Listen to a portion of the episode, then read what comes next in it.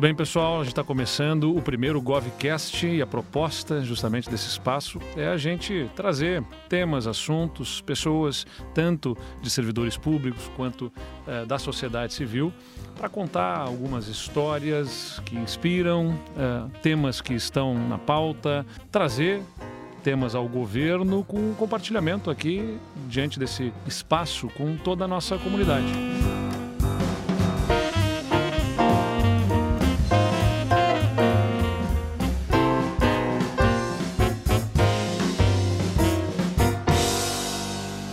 Diante dos eventos climáticos recentes que a gente teve no Rio Grande do Sul, ciclones que afetaram a vida de tantas pessoas, o primeiro é, GovCast vai ser dedicado justamente a partir da história de um dos nossos profissionais da segurança pública, poder homenagear também a todos os nossos profissionais da segurança que, neste momento em que mais é necessário a atuação desses servidores para salvar vidas né, de tantas necessidades em tantas cidades, em tantas situações de risco, são aqueles que a gente costuma dizer que quando as pessoas recuam, quando todos são forçados a recuar, eles precisam avançar.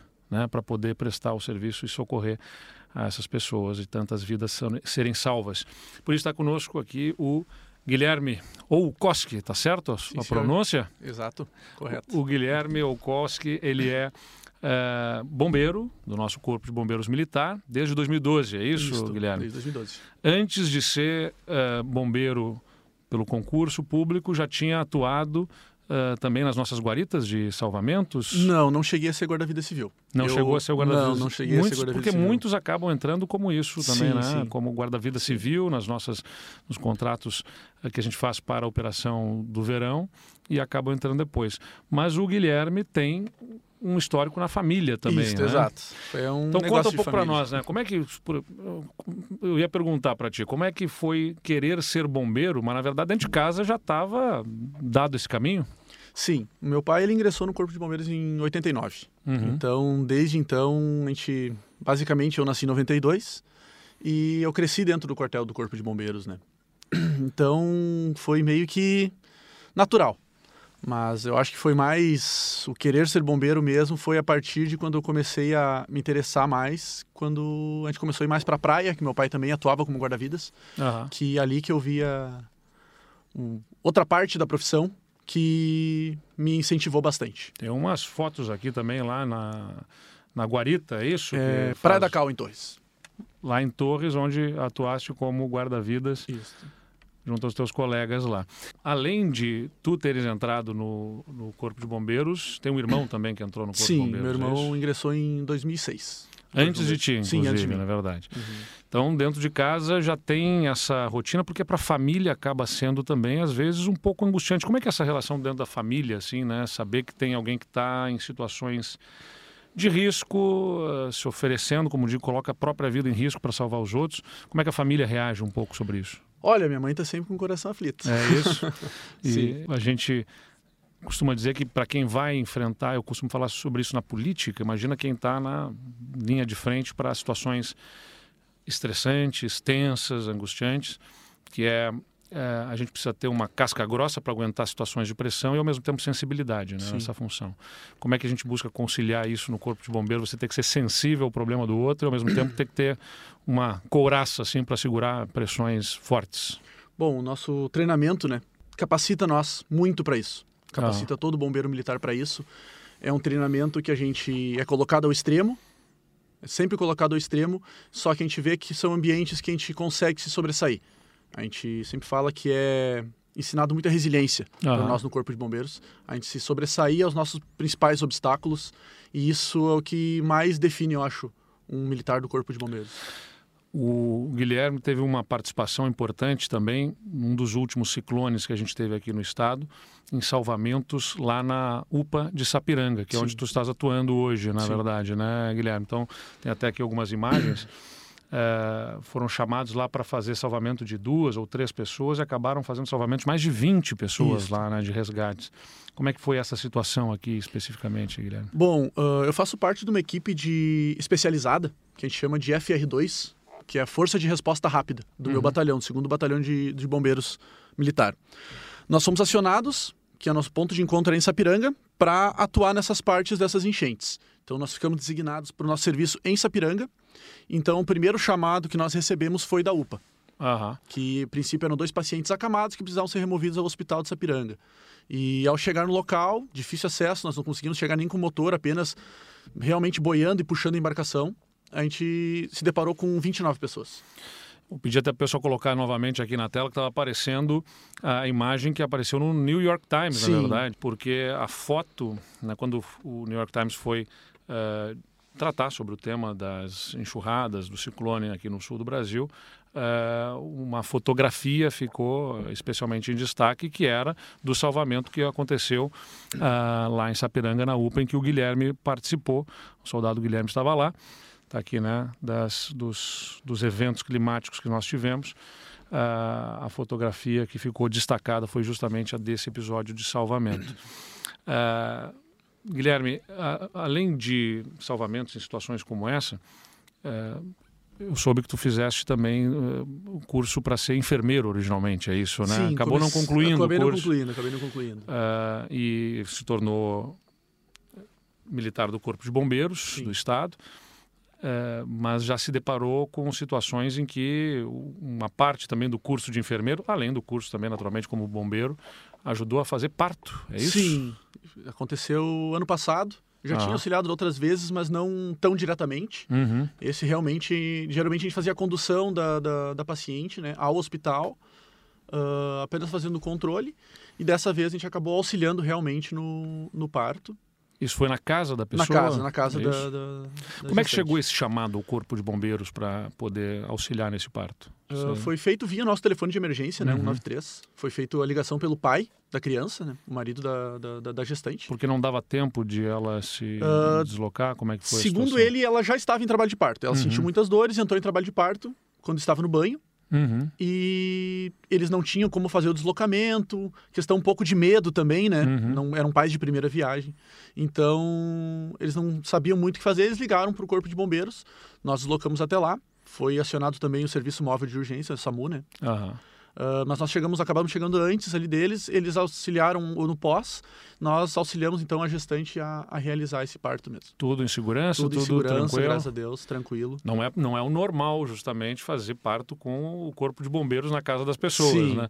Mas uma situação excepcional é justamente a- a- aqueles que estão para desde essa situação ao salvamento, né, em, em situações de risco como a que o ciclone acaba estabelecendo. Claro que também o enfrentamento a chamas, naturalmente. A gente pensa em corpos de bombeiros, a gente pensa primeira coisa em incêndios, né, em algum algum tipo de intercorrência com fogo, mas não apenas, né? Também tem esses episódios de salvamentos nessas situações aí. Sim. Alguma outra história que tu te lembres assim para compartilhar com a gente? Bom, são muitas, né? São Ah. 11 anos praticamente quase no corpo de bombeiros, né? Tu estás com 31 anos agora, Sim, é isso? eu, eu tenho 31 anos. Entrei com 19, fiz o concurso, entrei com 20, né? Perfeito. Na corporação. São muitos, né? Muitas histórias. Inclusive a participação no, naquele, na infelicidade que a gente teve eh, do incêndio na Secretaria de Segurança Pública, né, em que Sim. lamentavelmente a gente teve a perda de dois ah, bombeiros, né, dois servidores do Sim. Corpo de Bombeiros. Como é que toca isso em cada um dos nossos soldados, em cada um dos nossos ah, servidores da- das forças de segurança, mas especificamente do Corpo de Bombeiros, quando a gente tem, infelizmente, situações como essa de perda de um colega de trabalho? É, nós no Corpo de Bombeiros a gente não trabalha tanto quanto um colega. A Uhum. gente fica quase como família, Uhum. né? Por causa que a gente convive, a gente passa por muitas perdas juntos. Um atendimento que a gente pegue uma pessoa que infelizmente venha a falecer, ah, grandes desastres tudo mais, a gente acaba se ligando muito um no Uhum. outro. E isso acaba, a gente acaba, acaba criando uma camaradagem muito, muito grande. A gente literalmente se trata como família. Independente se eu conheço particularmente o colega ou não. É, Independente aí- se eu tenho esse conhecimento, se eu conheço ele ou não. Então, o fato de perder dois colegas assim, a gente pesa muito para nós. Uhum. A gente vai fazer o serviço. A gente é treinado para isso. É o que a gente eles cumpriram, né, nosso juramento. Sem maior. é. E com certeza a cada atuação nossa, nós levamos o nome deles junto para também homenageá-los, né? Pelo, por isso que eles fizeram, que com certeza eles salvaram vidas naquela noite, inclusive vidas de outros colegas se sacrificando. E, E só é que para que- nós pesa bastante. É, e aí é que entra aquilo que eu estava dizendo, que é ter a força, a resiliência, né, para enfrentar situações críticas, duras, assim, como imagina enfrentar chamas ou qualquer outro tipo, tipo de, de desastre, né, numa intercorrência e ao mesmo tempo a sensibilidade dessa família que é criada, né? Sim. Desse, porque tem seres humanos envolvidos dentro da própria corporação e fora a população também desejando então essa essa capacidade de conciliar esse sentimento é admirável no nosso corpo de bombeiros e aí por isso a partir de ti a gente faz homenagem aqui também a todos os bombeiros e a todos os nossos servidores na área da segurança pública que se dedicam muito a essa causa algo que acaba repercutindo nas redes sociais várias vezes, né? São episódios que já aconteceram do engasgamento de crianças, Sim, né? A gente tem, inclusive, um caso recente que está aqui no vídeo, que é lá em Frederico Westphalen. O nome da menina, do bebê, é Helena. Ela tinha 23 dias. Os pais uh, tiveram um episódio de engasgamento da Helena e buscaram uh, o apoio do Corpo de Bombeiros. Os soldados Raul Vinícius, Norberto, Andrés e Ezequiel prestaram ali o atendimento e com a manobra uh, de desengasgamento ali conseguiram salvar a, a pequena Helena. Esse vídeo também teve uma repercussão nas redes sociais e não é o primeiro desse tipo de caso que aparece, que sensibiliza e motiva as pessoas. Tu não chegasse a te deparar com um caso como este aqui nesses, nesse teu período? Sim, já algumas vezes. É? Algumas vezes já acabamos deparando. De atender, realmente ir até a casa, realizar o atendimento ou dos pais chegarem e fazerem o, o contato com nós diretamente no nosso quartel. Né?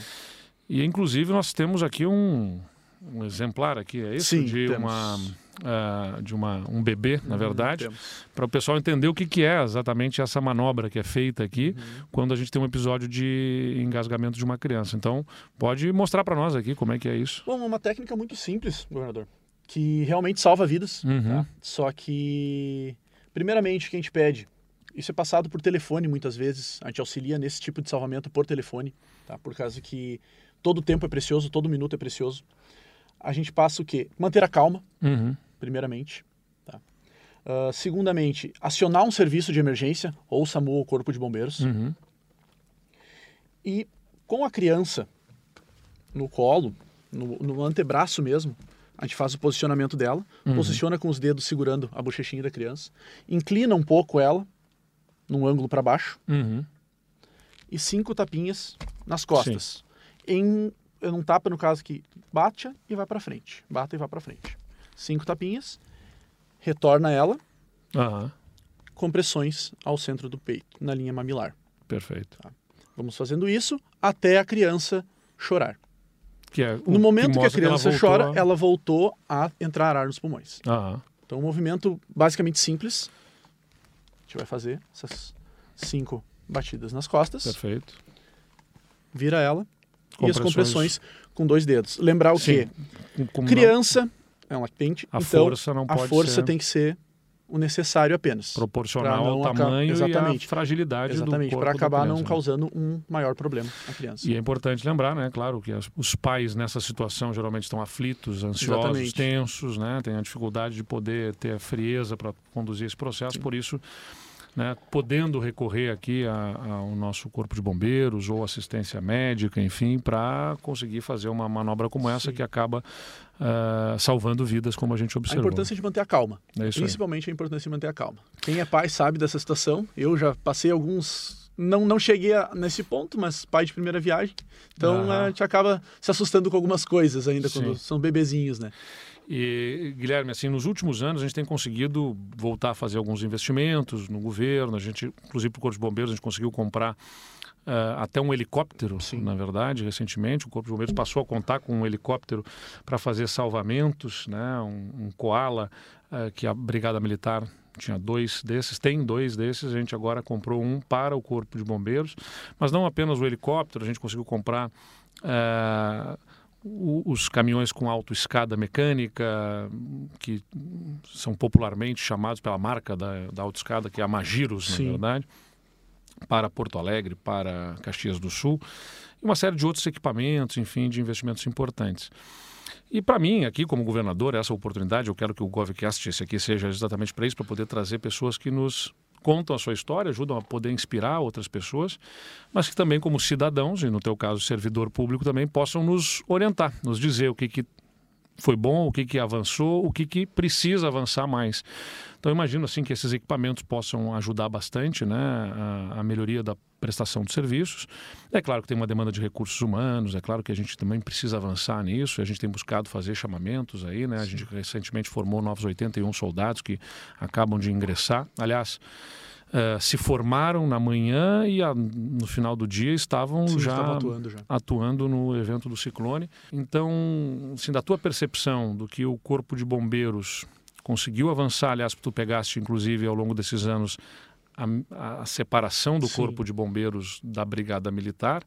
Então, é todo um processo de estruturação do Corpo de Bombeiros como uma, uma, uma força, né, uma corporação autônoma uh, e que vai sendo feito uma série de investimentos. Então, para tu contares um pouco para nós assim do como é que tu tens na ponta recebido isso e principalmente também o que que você diria para o governador do estado, tendo essa chance aqui, dizer, ó, poxa, lá, da experiência que acumulei, se tiver mais isso, se tiver mais aquilo, se tiver determinado tipo de equipamento ou determinado tipo de investimento que melhor possa fazer diferença na sua prestação de serviços? Uhum. Bom, desde 2012 é bem nítido a evolução que nós tivemos no Corpo de Bombeiros, questão principalmente de equipamentos de proteção individual, uhum. que o pessoal que é mais antigo sabe que era mais complicado, muitas vezes, dividir equipamento era o equipamento específico para a guarnição do dia, não uhum. tinha um equipamento para cada militar do quartel. Hoje em dia nós temos isso, equipamentos individuais, calças, ca... jaquetas de combate, capacetes cada um, iluminação.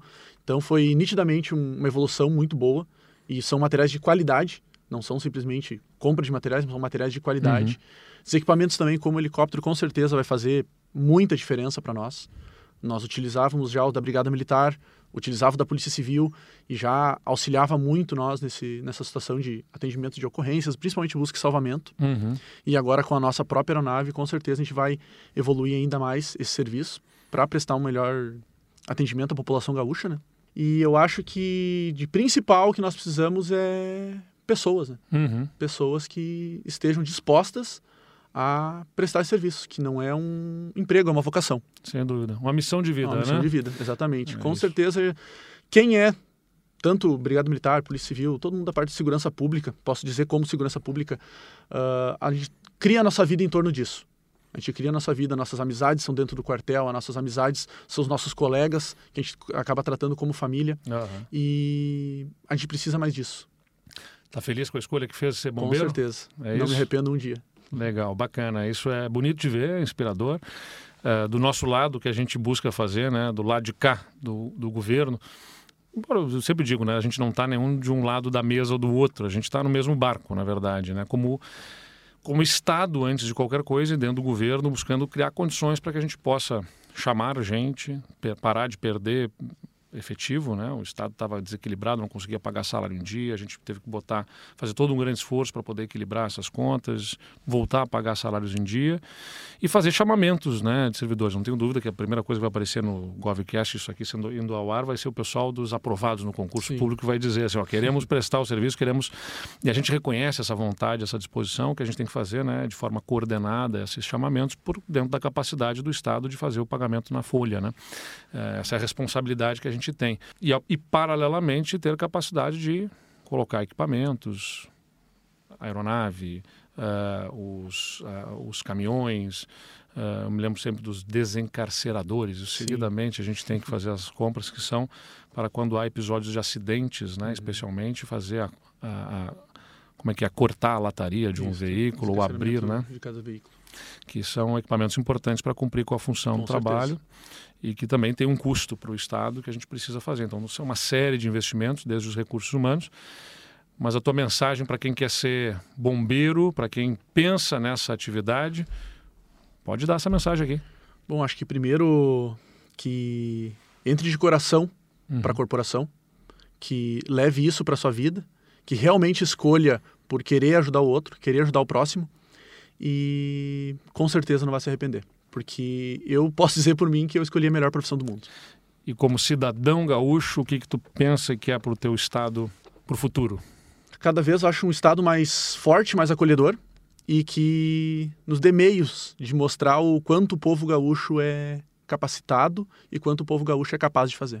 Obrigado, Guilherme, aqui por dividir conosco a tua história. E é importante dizer que, pelo Guilherme aqui, a gente quer homenagear todos os nossos servidores da segurança pública. Eu, como governador, é, sempre olhei, antes de ser governador, com muito respeito para as nossas forças de segurança, mas quando a gente passa a conviver mais na rotina, trabalhando, acompanhando né, o Corpo de Bombeiros, a, a Brigada Militar, a Polícia Civil, o nosso Instituto Geral de Perícias, uh, tenho que citar todos agora para não esquecer nenhum, o, o, o Detran, a SUSEP, que né, hoje está na Secretaria de Serviço Penitenciário, enfim, a gente passa a ter uma especial admiração, né? porque todos os dias tem desafios novos. Né? E, e, tem desafios que são próprios do Estado, da máquina pública, dificuldades.